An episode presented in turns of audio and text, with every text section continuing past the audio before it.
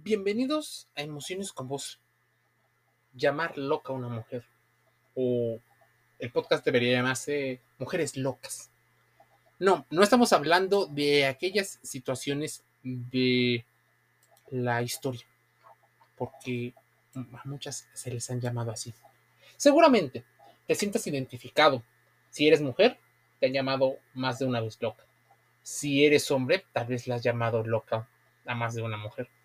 Pero, en primer lugar, no debe existir una generalización de esto y sugerir que habría que hacer un examen muy minucioso de por qué se ha contextualizado la locura. Podríamos hablar de la historia de la locura, pero honestamente muchas veces se ha trivializado esta palabra. Los especialistas explican que la locura es un término un tanto ambiguo, pero que en general intenta explicar la relación aparentemente directa con las enfermedades mentales. Estos episodios eh, maniáticos de los episodios psicóticos. También se les ha llamado bipolares, eh, border, eh, inestables.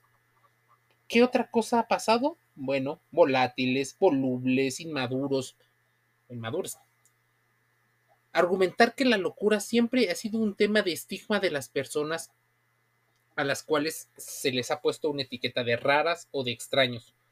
Pero tal vez no sea la persona, tal vez sean sus comportamientos. Y no hemos llegado a comprender por qué la gente se comporta, sino que simplemente despierta en nosotros una señal de alarma todos tenemos una visión completamente distinta, o no tan distinta, porque las economías culturales te hacen unificarte y decirte que eres diferente. Pero no deberíamos de sentirnos mal por eso. Cada humano tiene sus capítulos que pudieran ser considerados como de locura, pero no lo romanticemos, no lo hagamos emocionante, ni siquiera lo contemos como una versión edulcorada y bonita. El lenguaje pasa por distintos filtros neurológicos. Los vocabularios tiernos y los lenguajes psicológicos pierden el control para discutir y conversar acerca de los conceptos. A ver, también sucede que si, por ejemplo, el hombre es desenmascarado en una infidelidad que lo pone en jaque gracias a la mm, investigación de una fémina, va a rebajar la autoestima de su pareja diciéndole que estás loca. Busque, que intenta cubrir con una cortina de humo aquellas acciones que sabe que están mal y que tienen unas consecuencias siempre y cuando haya llegado a un acuerdo. O al menos suponen un acuerdo en su rol de género tradicional. Además, podría tratarse de un estado de desequilibrio mental para la mujer. Podría ser, atravesando por un estado de ansiedad y de depresión, incluso de hiperalerta propio del estrés de las actividades del trabajo acumulado o malestar en el hogar pero también puede ser casos de celopatía, cuadros más complicados de la hiperexigencia, de vacío emocional, o en el caso de esos hombres que llegan a mentir con tal de salirse con las suyas, estemos hablando de que estén aplicando el gaslighting o bombas de humo, en las cuales, como te decía, hacen una cortina para evitar la responsabilidad y la culpa que deberían acarrear por sus acciones contradictorias a lo que dice. Algo muy importante es saber si la mujer está en una relación de maltrato donde pueda llegar a ser descalificada, tal vez aislada de su círculo social y familiar o posible víctima de agresiones físicas, pero sobre todo de la violencia eh, psicológica, de la violencia emocional. Es importante quitar la palabra locura para que empecemos a evaluar los fenómenos y no solo a juzgar a las personas. Existe entonces el estigma de la mujer loca, que es una forma de desautorizar una incluso un concepto de feminidad diferente. Imagínense, la idea de una mujer fem fatal ha cubierto para muchas personas la vida pública y las lecciones que han recibido de la televisión o de los medios de comunicación. Pero este estigma muchas veces es utilizado con doble vía. Existen mujeres que también tildan de locas a otras mujeres, quitándole los principios de sororidad, criticándola, rebajándola a una situación diferente. Y tal vez deberías, si eres mujer, entender una especie de definición que tendría intrínsecamente o culturalmente, mejor dicho, culturalmente, la mayoría de los hombres sobre la mujer loca. Y es que seguramente te ha pasado que dices, esta mujer está loca. Ya he perdido la cuenta de todas las veces que he oído esa frase. Mira, debes de ir viendo que existen mujeres son complicadas de tratar, pero al menos el adjetivo es desafortunado. Tendría que ser conflictivas, complicadas. Si desafortunadamente no llega este podcast a tus oídos, es importante que hagas la reflexión, tú que sí lo estás escuchando. No importa qué tanto nos intenten demostrar las cosas. Con el llamarnos locos, no solo hablan de un desconocimiento de los conceptos, sino también una manera bastante arcaica de intentar resolverlos. Debes de ir considerando, y menciono, debes de ir porque es importantísimo para la salud mental que hagas la reflexión acerca de que cuando un hombre considera a una mujer como loca, es porque tiene estos altibajos, esta especie de montaña rusa entre estados mm, pasivos, estados de baja eh, actividad, y de repente, o eh, no tan de repente, pero hacen un cambio muy brusco de intensidad. Imagínense, a mucha gente le gusta y se vuelve una adicción ese tipo de reacciones condicionadas. Pero el concepto de loca muchas veces suele venir por una forma arcaica de intentar resolverlo. Llamarle loca a lo que no puede resolver. Llamarle loca para que siga eh, perdiendo la credibilidad. De alguna manera, algunas personas han considerado llamarle loca a las personas para, de alguna manera, nivelar el campo de la discusión y el campo de el mostrar pruebas ante ciertos fenómenos.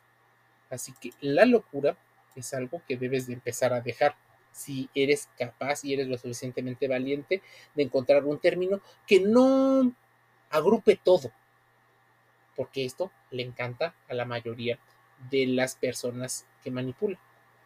Por ejemplo, llamémosle empoderamiento.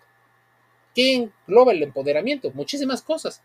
Pero si hablamos de un concepto en particular, podríamos discutir. Mira, existen personas que en el caso más extremo abusan y hacen sentir a las demás personas como si estuvieran locos. Es ese gaslighting donde pierdes la noción de la realidad. Te voy a contar una historia muy rápida porque quiero que tomes cierta reflexión. Cuando Paula, el personaje interpretado por Ingrid Bergman en la película Gaslighting, de ahí que recibe el nombre de este fenómeno, estrenaba la serie en 1944, enfrentaba a su marido por coquetear con otras mujeres en su casa de Londres. La respuesta de Gregory no es negar la acusación ni confirmar la sospecha, sino reestructurar con una pregunta. Esta es, ¿estás imaginando cosas de nuevo? Haciéndole recordar y haciendo esta cortina de humo, desviando la atención del tema central. Por supuesto, alguien se ve beneficiado, que en este caso es Gregory. Cuando en otra escena uno de los cuadros que cuelga en el living de la mansión de los recién casados desaparece. Gregory inquisitivamente insiste en preguntarle a su mujer dónde está la pintura y por qué la sacó de su lugar a pesar de que ella afirma que ni siquiera la había tocado. Muchas veces la gente se termina de convencer de que posiblemente está loca o que ha perdido la noción de la realidad cuando no es del todo cierto. De ahí viene el término gaslighting y se trata de un concepto que se aplica en la psicología para describir situaciones de abuso entre parejas, pero no exclusivamente en el contexto relacional, también ocurren en el trabajo. Una de las cosas más horribles, espantosas del gaslighting es la negación de la realidad. Sentir que están negando lo que sabes que ocurre, incluso sabes que es cierto, y que te nieguen una experiencia que has tenido y que sabes que fue real. Es algo complicadísimo porque la gente intenta hacerte ver incluso públicamente como loco en este caso como la loca. Dice en un artículo que aparece en la tercera que una psicóloga especialista en relaciones de pareja hablaba con el medio y explicaba que si bien el gaslighting se puede dar en varios contextos, es muy común ver este tipo de abusos en relaciones de violencia hacia la mujer y muchas veces los factores de riesgo más notorios que damos por hecho son las relaciones asimétricas. Sí, amas a la persona que tiene igual o mayor poder que tú, porque deseas una mayor estabilidad, porque hay un sentido de ego donde te sientes lo suficientemente valioso, porque ayuda a tu autoestima, porque refuerza tu ego y por supuesto, pudiera haber dinero o estatus de por medio. Pero más allá de todas estas posibles explicaciones, también debemos de entender que existen conceptos como el machismo, que son comportamientos que se les enseñan a los hombres en un concepto de masculinidad tóxica, en el cual los sentimientos y la irracionalidad son muy grandes y que desprestigiar a las mujeres se vuelve casi una norma. Es más, entre hombres llaman gays, putos o homosexuales como una forma peyorativa a todo aquel hombre que tiene una educación diferente. O sea, les dicen que son una especie de otras mujeres, una especie de otras mujeres locas. Por supuesto que el concepto de locura tendría que ser más abordado. Es imposible negarlo. En algún momento te han llamado loca o algunas de sus variantes. ¿Cuáles son? Histérica, desequilibrada, insensata, intensa, perturbada, neurótica, trastornada, manipuladora. Y puede que haya personas que sí lo sean. La línea es muy delgada. ¿Lo has escuchado de boca de hombres que posiblemente conoces y que incluso son o fueron tus parejas? Y de otros con los que solamente tuviste tal vez un flirteo. Una de las preguntas más interesantes es, ¿por qué lo dijeron? ¿Qué comportamientos específicos suelen ser a los que hacen referencia? No ignorarlos, porque posiblemente haya mucho más que debamos aprender y así habríamos mejorado nosotros Recuerdo un caso de algún famoso que viajó en varios países, para ser específicos, Argentina, Colombia, México, los Estados Unidos y España. Este famoso artista normalmente era bien visto por la sociedad y entonces utilizaba la palabra locura no solo como método rápido de resolución, sino también como forma de desacreditar la credibilidad que tenían las personas que se relacionaban con esa persona. Hablamos de algo recurrente que no solo apela a la interacción que tenían hombre y mujer, sino también a las relaciones que construimos con otras personas respecto al género. Entonces, sentirse más poderoso atacando a los demás y haciéndolos menos es una forma un tanto cobarde de intentar relacionarte. Sé que existe una especie de sexismo siempre latente, y aunque nuestra sociedad es cada vez más igualitaria, todavía predominan muchos estereotipos. Así que el apelativo de loca o loco es claramente una búsqueda de despreciar a otra persona. Tal vez se usa para tratar de avergonzar a la otra parte, culpabilizar.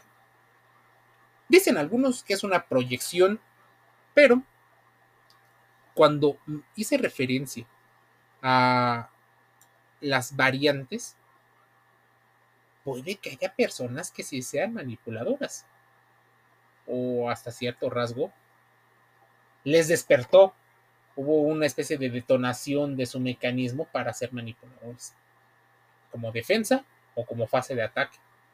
También existen personas que están perturbadas y dañadas emocionalmente debido a que no se ha trabajado emocionalmente, pero no es tu labor como ciudadano civil el ponerle etiquetas. Es la labor de un especialista en la salud emocional que te ayuda a determinar nuevas estrategias para resolver esos conflictos que seguramente se repiten. Así que estas perturbaciones pueden ser entendidas en un ambiente de paz y de tranquilidad. Esta inmadurez puede ser entendida siempre y cuando haya una disponibilidad por parte de la persona loca de aprender de su propia locura, no romantizarlo, no proyectar, no idealizar, pero sí mejorar su calidad de vida. Si existen personas manipuladoras, personas desequilibradas, personas locas, de alguna manera pueden deberse de sociedad mucho más anormal de lo que creemos. Fomentamos tal vez esa parte de locura de la gente. Les despertamos situaciones que no deberían de ser. Ansiedades, miedos, les, mm, se les inyecta a otras personas inseguridades, se les refuerza intermitentemente, se les educa de manera que se pongan inestables. Y de hecho, ponemos como ídolos a las personas que pueden llegar a padecer algunos problemas de salud emocional. Y los hacemos símbolos de éxito. Imagínate, ¿qué pasaría con una persona que tenga una personalidad altamente histriónica? ellos se pueden dedicar a la actuación, como el ejemplo que te ponía. ¿Qué pasaría si concebimos el, la etiqueta o el concepto de liderazgo con una persona que suele tener tendencias narcisistas? ¿Cómo veríamos a la persona si en algún momento le decimos que es capaz de soportar toda aquella inclemencia, pero lo hace porque no es empática. Esto puede ser parte de otras situaciones psicopáticas. Entonces, el concepto de locura, antes de que abras la boca y opines, es importante que te hagas la siguiente pregunta. ¿Qué pasaría si la locura no existiera? ¿a qué le echaríamos la culpa? ¿Quién sería el responsable? ¿Yo sería el responsable? Te haces preguntas que resuelves fácilmente. Por eso, estos podcasts de reflexión que están disponibles en YouTube, en Spotify, en Google Podcast, en Amazon Music Bible, Deezer, Spreaker, eh, están en Apple Podcasts, iTunes, de manera gratuita. Porque la idea es hacer reflexiones y favorecer el pensamiento complejo. ¿Qué emociones te pueden despertar? Por eso es importante hacerlo poco a poco, gradualmente. Pues cierto miedo, algunas situaciones que te recuerden algo que no quieres. Ante cualquier situación, acude con un especialista de salud mental, un psicólogo profesional que lleve años trabajando y estudiando y que te abra el panorama a nuevas formas de pensar, pero de manera científica. No caigas en gurús, en charlatanes y en estas personas que normalmente te cuentan la forma en la que ellos perciben la realidad. Por el momento es todo, pero te escucharé y te leeré el día de mañana. Espero que te suscribas a nuestro sitio para poder hacer alguna otra reflexión de temas complejos, multifactoriales. Te envío un saludo.